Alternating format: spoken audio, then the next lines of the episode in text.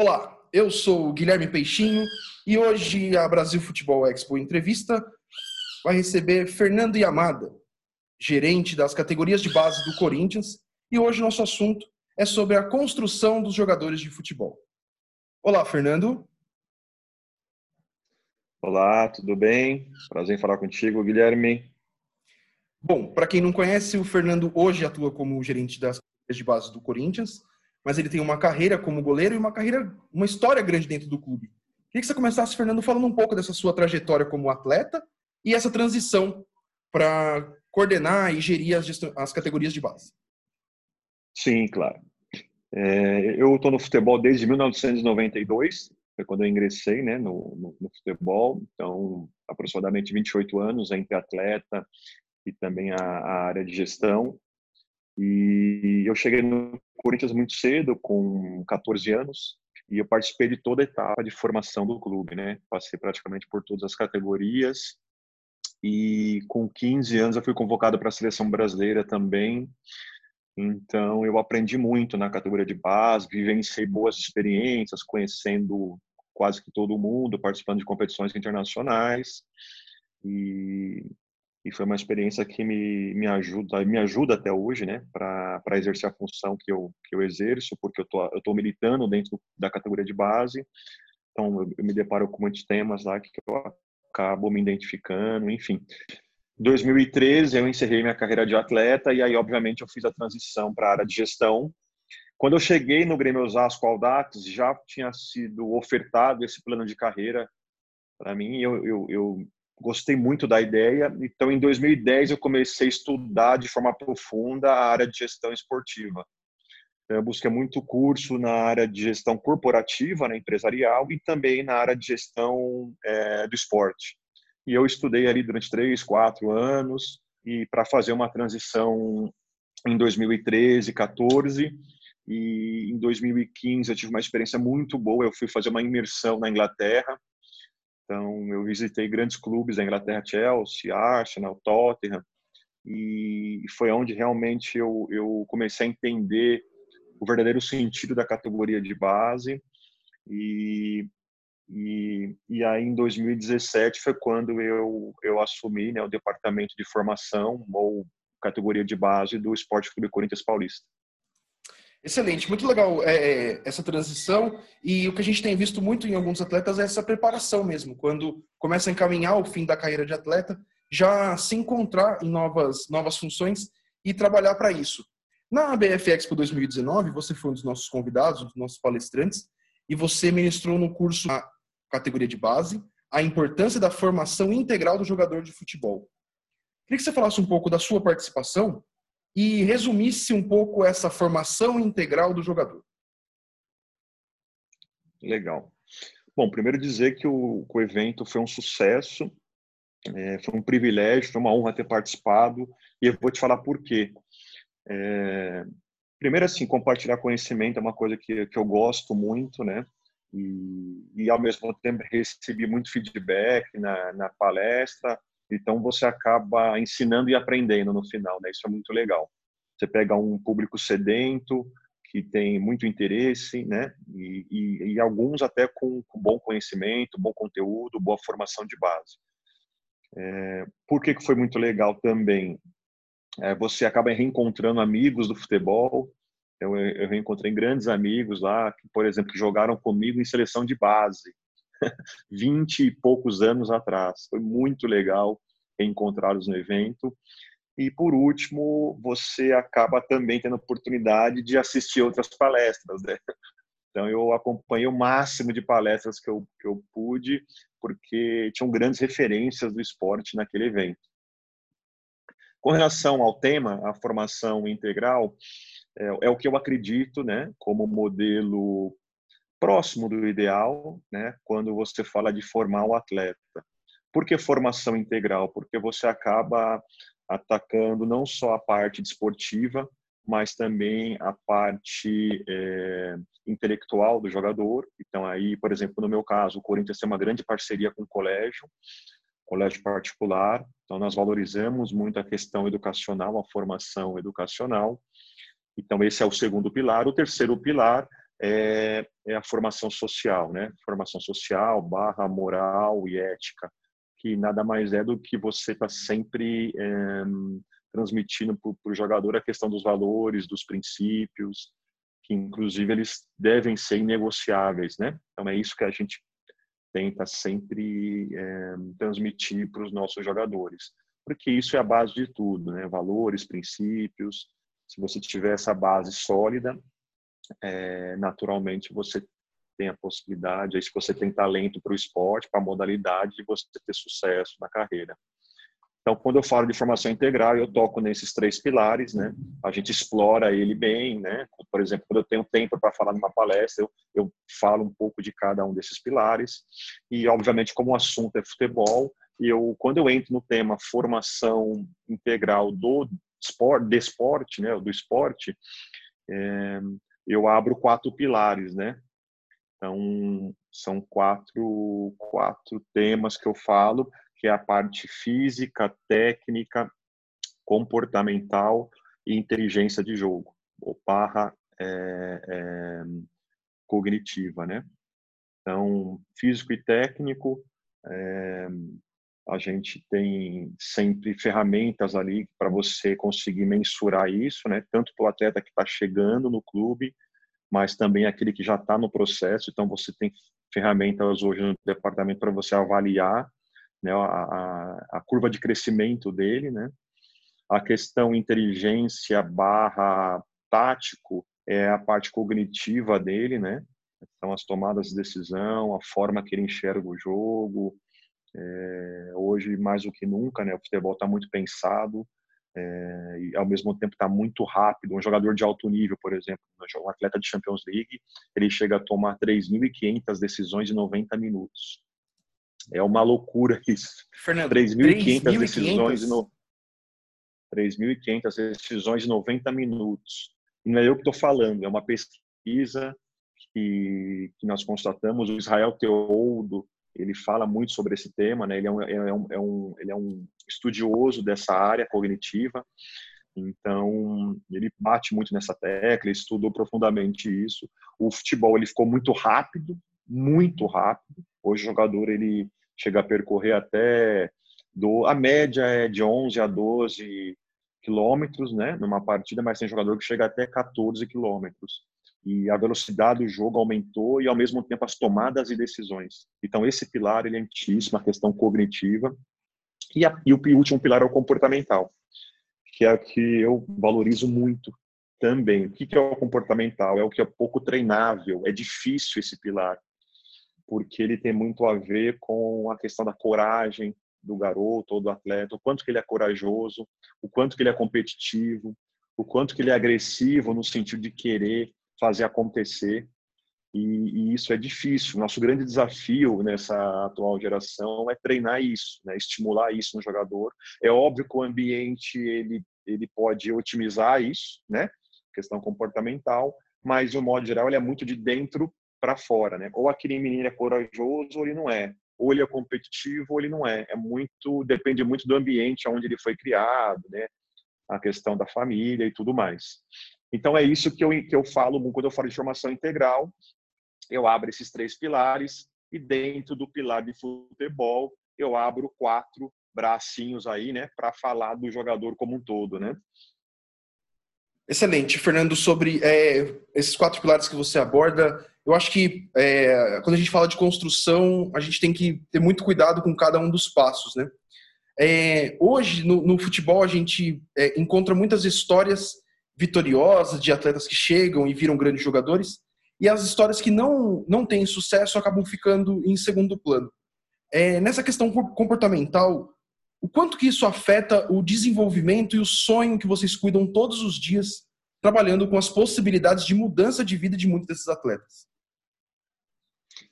É uma ótima pergunta. Primeiro, assim, a gente tenta ser o mais transparente e sincero possível. Eu costumo dizer que a gente está lidando ali é, com o maior sonho de um garoto, de um jovem, e também e ao mesmo tempo com o maior patrimônio da família, né? Que são os pais. Ali, os pais têm como maior patrimônio o filho. Eu sou pai, eu, eu falo com propriedade. Então a responsabilidade é muito grande. Então, se tem uma coisa que a gente não abre mão é a questão de ser sempre sincero, honesto, justo com os jogadores e com os seus familiares. Que eu costumo sempre dizer e, e, e dou como conselho é para que eles se apeguem em boas referências.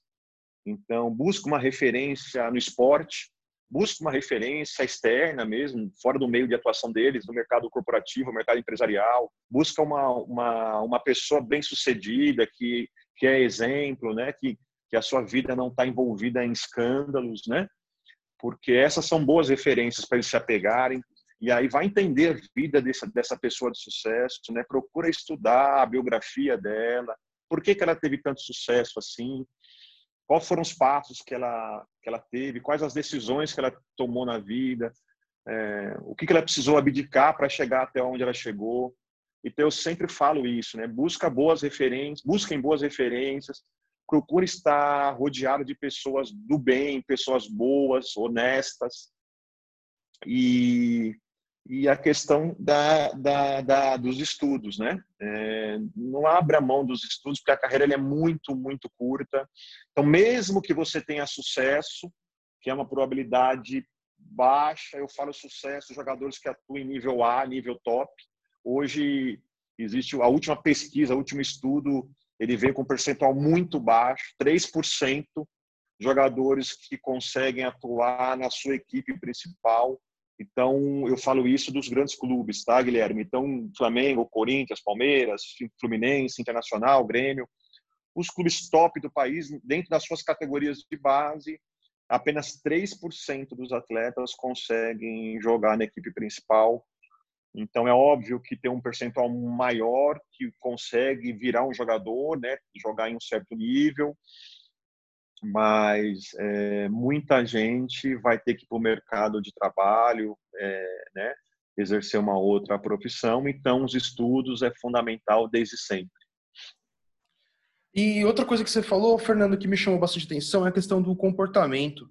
É, hoje a gente tem um, o atleta de futebol, ele acaba vivendo um mundo muito paralelo, né? Um mundo de super-herói, assim, que ele é exemplo e ao mesmo tempo ele não pode é, pisar fora da faixa que ele vira um monstro. E essa questão comportamental que você citou, que vem de dentro para fora, como isso interfere na, na, no desenvolvimento técnico do jogador? Eu quero dizer é o seguinte: você tem 20 atletas na sua categoria de base, você sabe que três deles são muito bons de bola como que é, não, não deixar isso sobrepor o treinamento, sobrepor a, o foco, que mostrar que só o jogar não basta. Como que isso, é, como você consegue coordenar isso, sendo algo que vem de dentro para fora? Muito legal, Guilherme. Muito bem colocado essa tua pergunta. É, porque o jogador só ter talento não é o suficiente, principalmente no futebol atual, né? Tem muito jogador talentoso que ficou pelo caminho. Não, não adianta você ter habilidade com a bola, tratar bem a bola, se, por exemplo, a tua parte física não for realizada com excelência, se você não for um atleta. Quando eu falo de percorrer 12 quilômetros em 90 minutos, é, quem não for atleta não consegue mais jogar em alto nível, não consigo enxergar então, antes de você ser jogador de futebol, você tem que ser atleta. Você está disposto a pagar o preço? Então, aí é o primeiro questionamento que eu faço e eu sempre reforço isso. Hoje o cara tem que ser, o cidadão tem que ser atleta profissional e aí ele vai ser jogador de futebol, né? Ele vai ter uma modalidade específica, que é o futebol. É... E a questão da formação integral, por que, que ela é importante? Porque o jogador ele tem que estar mentalmente preparado, né? Ele precisa ser resiliente. Por isso que esse, esse pilar comportamental é fundamental, porque ele tem que ele tem que acostumar ou saber lidar com a pressão, pressão interna, pressão externa. Precisa ter equilíbrio, inteligência emocional, que é uma área que eu tenho estudado muito. A inteligência emocional é fundamental para uma pessoa de sucesso. Então, se você está no esporte, você quer ser um jogador de sucesso, você precisa ter inteligência emocional o que é inteligência emocional? É, é a questão de você saber tomar as melhores decisões, você se comportar bem no momento de crise. Você foi criticado, você recebeu uma pressão muito grande, você administrou bem isso. enfim, são as relações que você tem, a intrapessoal, primeiro é você se conhecer e a interpessoal, você conhecer as pessoas ao seu redor, ter equipe de trabalho, você ter o senso coletivo, né? Conviver bem num, ambiente coletivo, porque o futebol é um esporte coletivo. Então, o jogador, se ele quer ter sucesso, ele vai ter que pagar o preço. E vai além de só tratar bem a bola, só ter boa relação com a bola. É muito mais do que isso porque hoje o futebol, você vê futebol de alto nível, nível top, os jogadores são muito focados, muito concentrados, as tomadas de decisões são muito assertivas, e o jogador ele precisa ter um, um cognitivo aguçado e, e, a inteligência emocional, como eu mencionei. Fernando, o outro assunto que eu acho que é muito pertinente na, nas categorias de base são as questões de resultado. É, imagino que você como gerente viva o dilema do o que é o resultado ideal, né? O resultado ideal é ganhar o campeonato, o resultado ideal é formar pessoas boas, é formar atletas bons, é fazer um atleta bom que seja que, que vire uma boa venda para o clube. É, você como um gerente é, de um departamento grande, talvez um dos maiores do país, eu conheço, já, já tive no, no, em alguns eventos e jogos com, com a categoria de base do Corinthians é, o que, que você entende como cobrança de resultado? O que, que deve ser a cobrança de resultado na categoria de base? É, na verdade, o, o, como é que você mensura né, o trabalho? Né? Como é que você mede o trabalho? Eu vou, eu vou medir o trabalho o, o que está tá no meu controle, né? O que está no meu controle? É, é o meu planejamento. O adversário eu não controlo, o externo eu não controlo o clima o, do dia do jogo eu não controlo. Se, eu não controlo, aliás. Se, se no dia do jogo cai um mundo de chuva, cai um pé d'água, obviamente vai interferir no desempenho. O adversário também vai interferir diretamente no desempenho. O terreno, o gramado, vai interferir diretamente no desempenho, né? Então, eu, eu prefiro avaliar o que eu controlo, que está na minha mão. E aí eu falo do desempenho, do comprometimento. Como é que eu avalio, por exemplo, o jogador? É, eu, eu posso avaliar o jogador e, e, e, a minha equipe de trabalho, a minha comissão técnica, né? A minha comissão técnica, como é que eu avalio? Eu avalio o quanto que o meu minha comissão técnica está comprometida com o processo metodológico. Então, nós temos um currículo de formação e o quanto que minha comissão técnica ela está tá mais próxima do currículo de formação, né, da execução dos protocolos, né, como é que tem sido feito isso. O jogador, que eu acho que a tua pergunta, eu acredito que foi com relação ao jogador, né, ao atleta. Se eu estiver errado, pode me é, corrigir. Na verdade, Fernando, é mais a, a questão de é, o que você pontuou tá perfeito. É, na questão do jogador, é mais a questão de eu, tô querendo é, colocar uma, uma questão hierárquica, sabe? Assim, o seu chefe te cobra do quê? Ele te cobra de ganhar o campeonato ou de estar tá tudo funcionando? E você cobra o que do seu, do, do seu funcionário, do, do, cara que está abaixo, ali direto no, no, tratamento, entendeu? Porque hoje Perfeito. a gente entende, é, o futebol se entende por resultado, né? Então o campeonato tem 20 times e só um faz o trabalho bom, que é o que ganha. O restante é técnico que cai, jogador que não presta. Então, isso na categoria de base me parece afetar muito mais que no profissional. Perfeito. É, o que acontece? É, é, qual que é o principal objetivo do Corinthians hoje? Quando eu fui convidado, convidado para assumir o departamento, eu levei o projeto. Falei, olha, eu entendo categoria de base dessa forma. Qual foi o desafio que eu lancei para o meu diretor? Ele comprou a ideia e depois para a minha equipe de trabalho, nas comissões técnicas. É, nosso desafio vai ser ofertar o maior número de atletas possível para a equipe principal. Então não adianta nada eu ganhar Copa do Brasil sub-17, Campeonato Paulista sub-15, Copa São Paulo sub-20, se quando eu chegar no final da temporada eu não conseguir ofertar nenhum jogador para a equipe principal. Isso é uma coisa que eu aprendi lá fora, e é muito claro isso em alguns países. Para que, que serve categoria de base? Qual que é a função principal? É alimentar a equipe de cima. Então, aqui eu já sei onde eu quero chegar. Agora eu preciso desenvolver um trabalho né, para que eu possa atingir o objetivo. Então, esse foi o desafio lançado no Corinthians. A gente sempre tem, tem olhado para essa nossa essa nossa missão visão, né? Que é ofertar o maior número de atletas. Então, se esse é o meu fim, eu preciso trabalhar para chegar até lá. O ganhar campeonato, ele faz parte do processo de formação. O jogador precisa gostar de ganhar, ser competitivo, vivenciar o ambiente de competição, de final de campeonato, que é um ambiente diferente. Quem está no meio do esporte sabe o que eu estou dizendo. Quando chega em final, vai todo mundo assistir. Vai aquele teu tio, teu primo, que não foi o campeonato inteiro. E ele vai lá. Então, tem mais público, tem, tem familiar, tem imprensa. Campeonatos hoje de base, quando chega na final, tem cobertura da imprensa. Então, é um ambiente diferente. Então, o jogador, ele precisa vivenciar esse ambiente. Eu não posso tirar isso dele. O que acontece no Brasil, infelizmente, é o processo inverso. É o querer ganhar o campeonato a todo custo. E aí o processo de formação é comprometido. Eu não posso fazer na base o que acontece no profissional. No profissional, perfeito, eu entendo perfeitamente.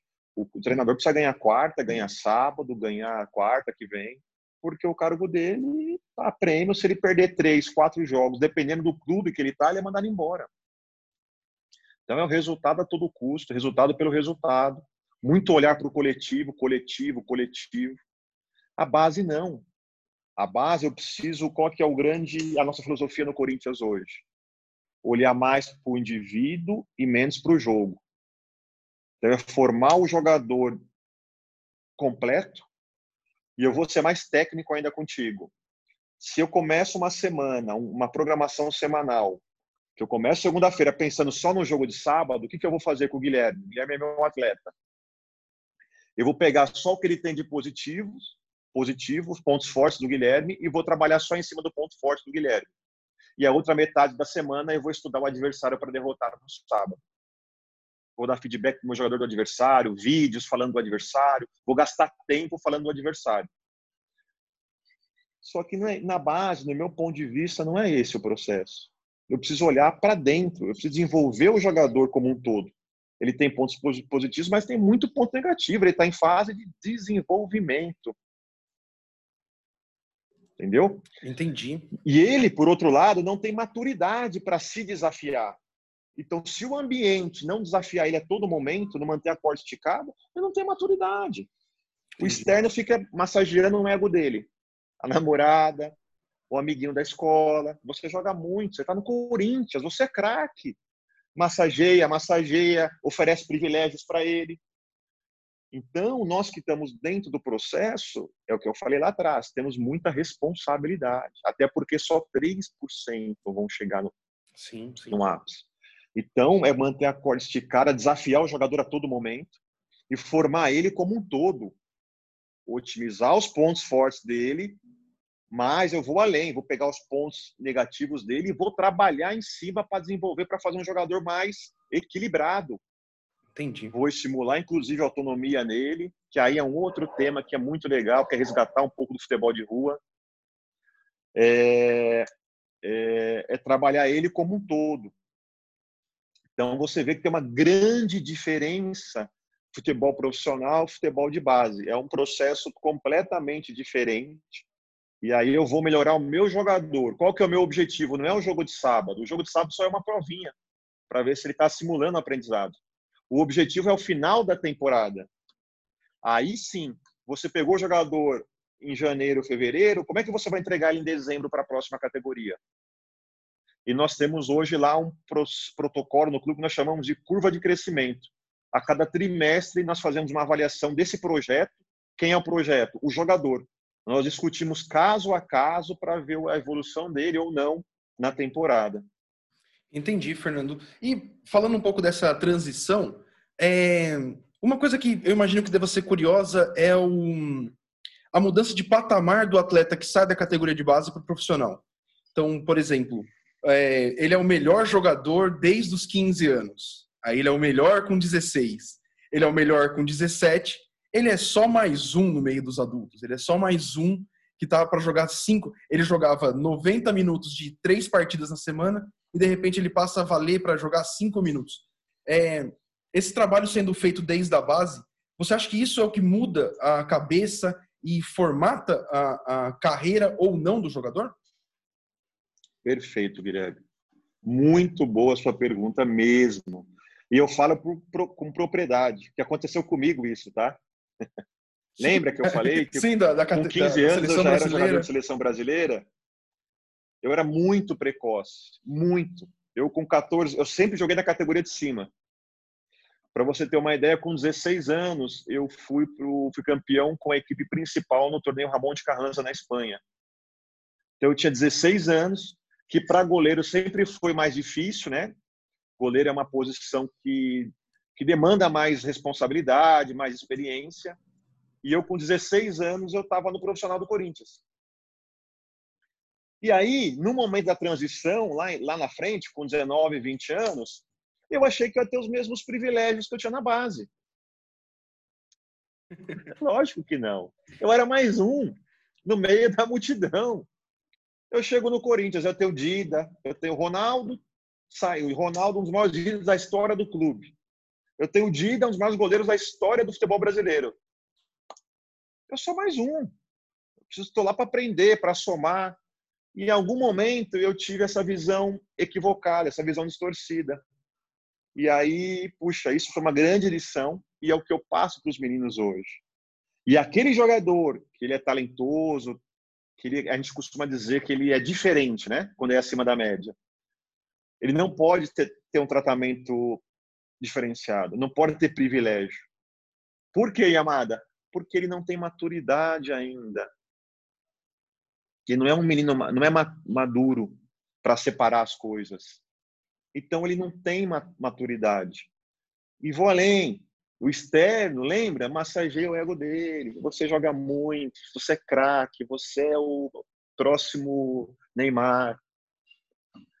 Então, é um grande equívoco isso quando o clube vai e, e, e dá um tratamento especial para esse jogador que é talentoso. Não pode fazer isso, ele é um grande equívoco, ele não tem maturidade ainda. É, Yamada, do que você está dizendo, a gente precisa lapidar o craque de outra forma, né? Não lapidar só o atleta, não lapidar só o, a, a técnica que ele pode desenvolver, mas a, a, as dificuldades mesmo. É, o cara entender que, mesmo para o Neymar, não vai ser fácil. Imagina para os outros todos que não são Neymar, né? E você citou também a sua viagem, conhecer um pouco do, do futebol é, da Europa, de outros países. Como que você avalia essa nossa posição em relação a, a como o futebol é tratado nas categorias de base de outros países? Olha, é, eu acho assim, primeira questão estrutural no Brasil, eu, tô, eu digo dos grandes clubes, né? É, está, é, está indo muito bem, tem clubes com estrutura muito boa. Eu vou te dizer que não pede para os clubes de fora. É óbvio, tem aquela particularidade. Real Madrid tem uma estrutura descomunal. Enfim, os clubes da Inglaterra, eles têm assim muito luxo, né? Espaço físico assim que chega a extrapolar. Mas de um modo geral, os grandes clubes do futebol brasileiro não perdem em questão estrutural, em questão de organograma para os clubes, organograma do departamento, né, pessoal, para os clubes da Europa, de um modo geral, né? É, o, que eu, o que eu entendo aqui que ainda nós precisamos desenvolver no futebol brasileiro é a questão do, da visão equivocada, a visão distorcida dos nossos dirigentes. Não, às vezes não é muito claro para eles para que serve a categoria de base. Eles não têm muito claro isso a categoria de base, do meu ponto de vista, é o maior patrimônio de um clube. O maior ativo da, do, do clube está na categoria de base. vou dar o meu exemplo do meu clube. O Corinthians está aí vendendo o Pedrinho. O valor da venda vai ser muito bem-vinda nesse momento. Vai resolver boa parte dos problemas do clube. É, e aí eu vou um pouco anteriormente o Arana, lateral esquerdo, enfim, se eu puxar aqui o meu, a minha geração, Kleber, lateral esquerdo, Edu Gaspar, Fernando Baiano, Everton, jogadores que foram negociados para o futebol internacional. É, então, eu acho que a gente precisa estar sempre ali reforçando isso para os nossos dirigentes, né, os nossos superiores, para ficar bem claro, precisa estar bem claro para que, que serve a categoria de base. Eu consigo mostrar para o meu diretor que a categoria de base ela não dá prejuízo, ela dá lucro, porque o custo ele é alto, Guilherme. Isso é um fato. A categoria de base dos grandes clubes, o número ele é alto e às vezes Sim. assusta. Se a pessoa não tem um entendimento, ela olha lá, Guilherme, 18 milhões, 23 milhões anual, é um valor altíssimo. Então eu preciso mostrar para o meu diretor através de argumentos de que aquele número, ele, a conta no final do ano não vai fechar no vermelho, ela vai fechar no azul. Por quê, Yamada? Por quê? Existe o um mecanismo de solidariedade, que é aquele mecanismo aonde o clube que investiu num garoto, na formação de um jogador, enquanto ele for atleta profissional, cada negociação, transferência dele esse clube de origem que o formou vai ter uma, uma, uma compensação financeira, que pode chegar até 5%, dependendo do período que esse garoto ficou no clube. E 5% então, se ele chegou muito lá com... dinheiro, é muito dinheiro, né? pois é. E aí, o que eu fiz recentemente? Eu puxei o, histórico dos dois últimos, do, dos dois últimos dois anos desculpa, dos dois últimos dois, é exatamente isso, dois anos para cá. E eu fiquei assustado porque eu vi números assim altíssimos, altíssimos. E, e, por outro lado, jogadores que eu nunca ouvi falar. Mas, no entanto, eles atuando no mercado emergente, Bulgária, Suíça, é, quando eles se transferiam de um clube para o outro, entrava um valor na conta do Corinthians que eu quero dizer com isso? A conta está paga. Sim. A conta está paga. O jogador ele custa é, quase meio milhão de reais para o clube. Qual jogador, Yamada? Aquele que chega com 12 anos e sai com 20. Faz todo o processo de formação. Ele tem um curso lá é, mensal, em torno de R$ 6.500 mês. E aí, quando você olha o final do processo, ele custou mais de meio milhão para o clube. No entanto, se você tem um departamento internacional que ele é atuante, o jogador que não subiu para a tua equipe principal, você consegue direcionar ele para o mercado emergente. Você dá um plano de carreira para ele para o mercado emergente. Por outro lado, o mercado emergente está de braços abertos para receber esse jogador. Qual jogador, Yamada? O jogador que tem sete anos numa, de formação num clube top do Brasil. E, e alguns deles com passagem em seleção brasileira, inclusive. Campeões de torneios nacionais. O mercado emergente está de braços abertos. E aí, qual que é o valor da negociação? 200 mil dólares, 250. Que para eles é o dinheiro do, do cafezinho deles. E para nós? Para nós paga a conta do todo o processo que ele pagou e ainda sobra um pouquinho. Categoria de base não é prejuízo, é investimento. O maior ativo do clube está na categoria de base. E aí, em cima da sua pergunta, é isso. Eu acho que a gente precisa educar melhores os nossos dirigentes ou, ou gastar tempo no sentido de trazer argumentação para mostrá-los, é, para mostrar para eles que realmente vale a pena investir na base. Perfeito. E um curioso que você falando do mercado emergente, falando de outros mercados, a gente tem uma, uma visão um pouco deturpada sobre fazer sucesso no futebol, né? Se você não é no camisa 10 do Corinthians, você não serviu. Se você não ganhou a Copa do Mundo, você não serviu. E tem milhões de jogadores jogando pelo mundo inteiro, em diversas divisões, fazendo sua vida, talvez financeira, muito melhor do que qualquer outra profissão que ele poderia ter e isso retornando para o clube e, e, girando essa roda, né? Então é, é, é, muito curioso como a gente tem um olhar pequeno mesmo para o que é resultado dentro do futebol, né? É, infelizmente, porque é o que mais vende, né? O que mais é, gera notícia, enfim, é só quem está no meio mesmo, quem está estudando, quem está acompanhando, né, os, o dia a dia do futebol de base, que tem essas informações, né, Guilherme? Por isso que eu digo que é responsabilidade do gestor da base, no meu caso, por exemplo, buscar é, dados, informações, para que, eu, que ele possa apresentar para os seus superiores, né? Entendi. E, Amada, como funciona a questão de mercado dentro da base? Isso é legal? Existe alguma normativa específica? Como funciona o meu jogador do, do, do clube do bairro e jogar no Corinthians? ou essa transição Corinthians para São Paulo, para o Flamengo, para outro time? Como que funciona o mercado da, da categoria de base? É, hoje melhorou muito, né, Guilherme? Tem o, o grupo dos coordenadores de base, né, o movimento dos coordenadores de base. Então, nós temos um grupo de todos os gestores, ou da maioria dos gestores do futebol brasileiro. onde nós temos encontros trimestrais e então existe essa questão do, do, respeito entre os clubes. Hoje um jogador que está, ele já faz parte de um clube, ele tem contrato de formação assinado com aquele clube. De um modo geral, o outro clube não deve fazer o assédio ou não deveria assediar o jogador. É, o que acontece muito são que os empresários eles tentam tirar proveito disso, né? Então eles estão sempre ali buscando oportunidades e quando ele vê uma brecha em algum clube e, e por outro lado uma oportunidade em outro clube ou porque tem uma boa relação com outro clube ou, enfim, ou, ou interesses diversos ele vai tentar assediar é, é, assediar não ele vai tentar é, convencer esse garoto e os teus familiares a mudar de clube.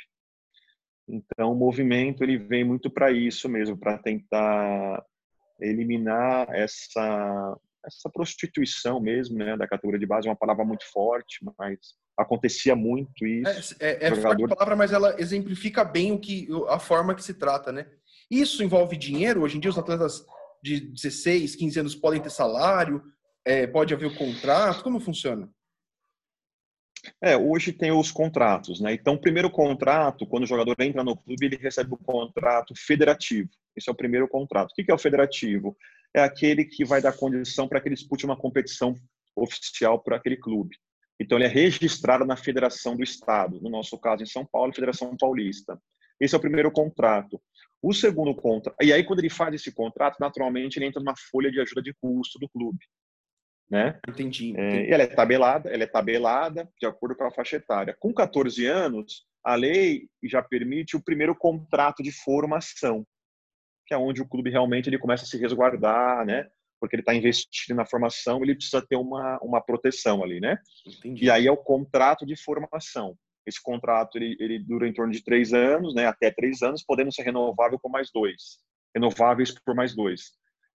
Quando faz, quando o jogador completa 16 anos, é onde ele pode assinar o primeiro contrato profissional. A lei é, brasileira né, permite que o jogador com 16 anos completos ele possa, pode assinar o primeiro contrato profissional.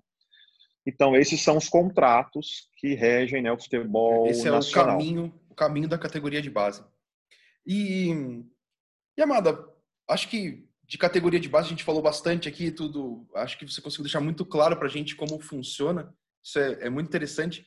Confesso que a gente conversando com vocês que palestraram na, na Brasil Futebol Expo, que a gente ficou na parte de trás, assim, é muito interessante ver como vocês têm naturalidade de falar de assuntos tão específicos. É muito prazeroso isso e acho que agrega muito para quem tem para quem tem curiosidade ou para quem já é envolvido com, com isso e quer direcionar a carreira para isso. Vamos falar um pouquinho do Yamada goleiro? Queria que você falasse um pouco da sua carreira. É, você comentou do Dida e do Ronaldo, talvez aí os dois maiores goleiros da história do, do Corinthians. Talvez esteja enganado, mas de nome e de títulos, possivelmente são os maiores goleiros da história do Corinthians e você vivenciou aí grandes momentos dentro do clube. Queria que você falasse um pouquinho da sua carreira dentro do Corinthians e como foi é, é, o caminhar da sua carreira como goleiro. É assim, primeiro eu, eu, eu, falo brincando, mas é uma verdade, né? Eu, eu me sinto honrado, privilegiado por ter é, jogado com esses jogadores, né? Não só os da minha posição, mas os outros. Por exemplo, eu joguei com Gamarra, eu joguei com o Fábio Luciano, com o Marcelinho Carioca, com o Vampeta, Rincon, o Luizão. Eu aprendi demais com esses caras, assim, aprendi muito mesmo. Por quê, Amada? Porque eram atletas de alto nível, competitivos, é, não aceitavam menos que a vitória, a excelência no trabalho. E todos eles ali, ou grande maioria, com ciclo de Copa do Mundo, então era muita experiência, né? O dia a dia era muito legal você vivenciar, é, você lidar com, com eles, né? Vestiário, o ambiente de concentração, hotel, enfim, ônibus, vestiário. É, é, esse ambiente é muito legal, assim. Eu aprendi muito com eles. O Bernardinho fala isso no livro dele, né? Ele não era titular na seleção e tem um benefício de não ser titular. Quando você encerra a carreira, tem um benefício quando você está passando pelo processo, você não entende, às vezes fica revoltado. Mas depois, quando encerra a carreira, você vai entender o porquê você passou por aquilo. E o Bernardinho fala porque ele, ele conseguiu prestar muita atenção. Como ele era reserva, ele conseguia olhar os pormenores, ele tinha como característica ser muito atencioso, muito atento, e eu não, sou diferente, né? Eu era muito atento, eu buscava, eu ficava pescando a, o comportamento do jogador de alto nível, o que ele fazia para chegar nesse nível que ele chegou, o que ele faz, como é que é o dia, a rotina dele. E aí eu aprendi muito, muito com esses caras. Foi a grande escola que eu tive. E, e obviamente as conquistas, né? Mundial da FIFA em 2000, bi brasileiro em 1999. Nesse mesmo ano, nós fomos campeões da Copa São Paulo. Essa minha geração talvez foi a geração que mais conseguiu alimentar a equipe profissional, que mais projetou jogadores para a equipe principal. Então eu aprendi demais assim, e depois a minha carreira oscilou um pouco quando eu saí do Corinthians, algumas decisões precipitadas. No entanto, eu também hoje eu entendo por que eu tive que passar por aquilo, por que, Yamada? Porque me agrega muito na, na função atual. Sim, sim. Eu, eu trabalhei em clubes de diversas gestões, então administrações diferentes. Clube, por exemplo, com um dono majoritário, do dono majoritário, o seu Mário Teixeira, do Grêmio Osasco Aldax. Por outro lado, trabalhei em clube empresa, que eu aprendi muito em clubes empresa, muito, gestão profissional, aprendi muito. E clube social, né? Corinthians, entre outros. Então isso foi me capacitando, né? Foi me, foi me dando experiência para que hoje eu, eu possa exercer a função de gestor ali do departamento, né? Então é isso. Mas de modo geral eu costumo dizer que é, o Fernando Diniz usa muito essa frase. Eu não sei, eu acho que eu fui jogador para ter para exercer a função que eu exerço hoje. Eu me identifiquei muito na função de gestão e eu acho que eu precisei ser jogador porque acabou me credenciando também. Obviamente tive que me preparar para a função, fazer uma transição, buscar muito muito estudo, mas eu me ajudou, né, eu ter eu estar militando no, no futebol a fazer uma transição mais gradual, mais mais é, com mais qualidade. E goleiro especificamente é uma posição difícil, muito difícil. É, ela é complicadíssima porque só joga um. E é, se alguém me perguntar assim, qual conselho você daria, né? Às vezes eu, eu vejo pessoas assim, com filho de 7, 8 anos, e eles falam: Olha, meu filho ele vai ser goleiro, ele adora ser goleiro. Eu falo: Nossa, ainda dá tempo, hein? Ainda dá tempo de mudar. Porque, mas assim, obviamente eu falo brincando, é uma, é uma profissão maravilhosa, é, é apaixonante mesmo. Agora, não é fácil, né? É, tem que pagar um preço alto. É uma posição que não aceita o erro, quase que sim, não aceita sim. o erro. Então você tem que ser muito forte aqui, né? Mentalmente. E, e, e é o que eu falo, tem que ser apaixonado pela profissão, porque treina e, muito mais que os outros. Você era bom goleiro? Você é, fez jus à seleção, à carreira? Você era bom goleiro? Eu era esforçado. Eu acho que eu vim de uma cultura, uma cultura, uma cultura nipônica. Assim, eu aprendi muito com meu pai a questão do foco, do trabalho, do empenho, né? Isso eu sempre tive desde criança, me dedicar muito ao que eu estou fazendo e fazer com excelência. Acho que é muito da cultura, né? Hoje eu às vezes eu amigos meus que estão no Japão, eu falo, nossa, eu acabo me identificando. Eu lembro da minha infância, né? A minha criação. E então, assim, eu, eu era um goleiro, eu era eu tinha um bom nível, né? Eu tinha um bom nível porque eu era muito precoce, né? Eu tinha um bom nível de força, de explosão, era muito rápido e isso para o goleiro é muito bom. Eu tinha, então eu tinha uma genética física boa, porém, é, se eu fosse goleiro hoje, eu ia sofrer muito, primeiro por conta da estatura, né? Hoje o padrão de goleiro de goleiros assim, a questão da estatura, ele subiu muito, né? Subiu a régua. então hoje o goleiro, o gol não mudou, mas a régua aumentou, né? Exatamente. Hoje eu vejo no juvenil do Corinthians lá, eu olho para os meninos, eu tenho que olhar para cima, né? Goleiros hoje, o 1,90m parece que é normal. Goleiro 1,90m é normal, é a média. E eu tenho 85. Então eu ia ter dificuldade para jogar hoje. Enfim, a questão do uso dos pés também, eu não era muito bom né, na, na, habilidade com os pés. Eu era muito bom na reposição, mas na habilidade com os pés eu tinha um pouco de dificuldade. Mas hoje eu, eu acredito também que com bons estímulos você consegue desenvolver. Mas, enfim, de um modo geral, era um goleiro esforçado, razoável. A minha geração deu, teve muito sucesso. Eu joguei com o Júlio César, goleiro de Copa sim, do sim, Mundo. Sim. Eu, eu fui companheiro dele em seleção de base em algum momento eu tive o Fábio do Cruzeiro também, um pouco mais novo, mas foram goleiros de muito sucesso. É, é uma geração aí, talvez uma das grandes gerações do Brasil, né? Exato, exato. É uma geração que veio pós-Tafarel, né? Sim, então, sim. Tafarel marcou a nossa geração, influenciou a nossa geração, né? Tafarel. E, e depois veio essa geração que conquistou o mundo, né, Guilherme?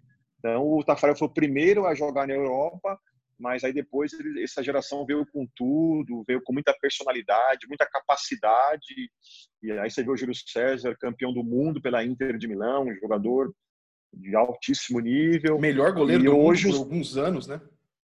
Exatamente, eu ia falar justamente isso. Hoje os melhores goleiros do mundo são brasileiros. Sim. Ou eles estão entre os top 10 ali do mundo, você vê dois ou três goleiros brasileiros muito legal isso, né? Então o, Brasil evoluiu demais nessa nessa função de goleiro. Bom, Fernando, eu só tenho a agradecer. Eu gostei muito da nossa conversa. É, achei muito produtivo tudo que a gente aprendeu e ouviu sobre esse lado que a gente é, só, é o que você falou da televisão. A gente sabe do, da categoria de base quando a gente lembra ou que meu time está precisando de um jogador ou que tá, vai passar a final do, da Copa do Brasil sub-17. Então, eu quero deixar aqui nossos agradecimentos, em nome da equipe, em nome da Brasil Futebol Expo, e dizer que suas portas estão sempre abertas para você. E foi um prazer conversar com você. Imagina, Guilherme, eu que agradeço pelo convite. É um prazer, sempre é muito gostoso falar de futebol e eu me coloco à disposição. Perfeito. Agradecer a Glaucia Oliveira, que cuida da produção e contato com nossos entrevistados, e a Brasil Futebol Expo segue liderando e incentivando atitudes transformadoras dentro e fora das quatro linhas, aproximando as relações e dividindo conteúdos que melhorem todas as estruturas do futebol. Obrigado a você que nos ouviu e até a próxima!